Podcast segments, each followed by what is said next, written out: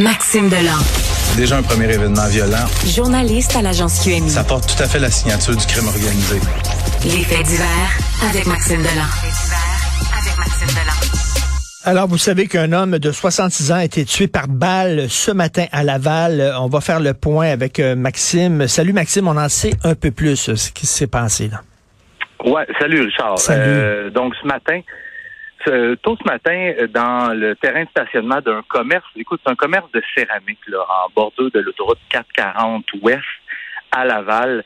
Un homme qui a été atteint de plusieurs projectiles d'armes à feu au thorax. Selon ce qu'on me dit, euh, il aurait reçu une balle, au moins une balle directement dans le cœur. Son décès a été prononcé sur place. Et euh, selon ce que mes informateurs me disent, euh, la victime serait Vincenzo Armeni, 66 ans. C'est un, un important trafiquant de stupéfiants lié à la mafia italienne. OK.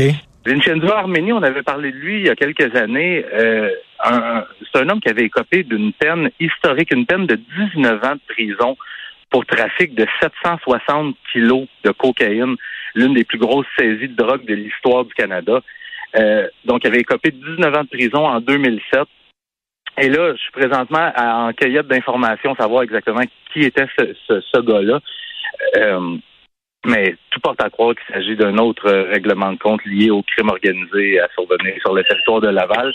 Et ce que je peux te dire également, c'est que euh, dans les minutes qui ont suivi le meurtre, il y a un véhicule incendié qui a été qui a été retrouvé à quelques kilomètres seulement de la scène de crime.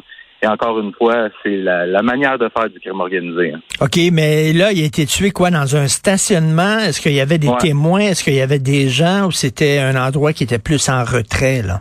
Écoute, écoute directement en bordure, à partir de l'autoroute, on voit la scène de crime et il a été euh, abattu à proximité d'un véhicule. On peut présumer que c'est son véhicule personnel.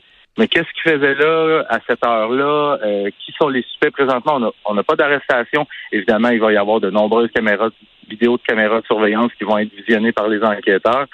Et l'enquête qui est sur le point d'être transférée à la division du crime organisé de la Sûreté du Québec. Parce que Maxime, il y a des gens qui se disent, bof, ça se tue entre eux autres. On s'en fout un peu. là. La mafia, c'est comme les intellectuels. C'est Woody Allen qui disait ça.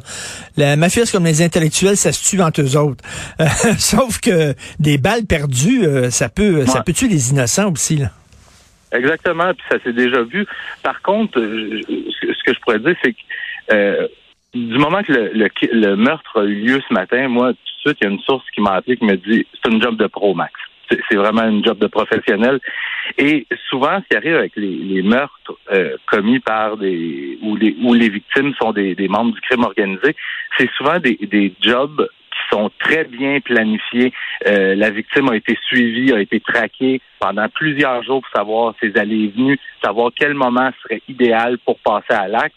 Comparativement à ce qu'on voit du côté des gangs de rue, où les gangs de rue sont, sont très impulsifs, ça, c'est, c'est un peu le Far West, on tire un peu partout, on tire de nombreuses balles, tandis que quand on parle du crime organisé, on a une victime qui est ciblée.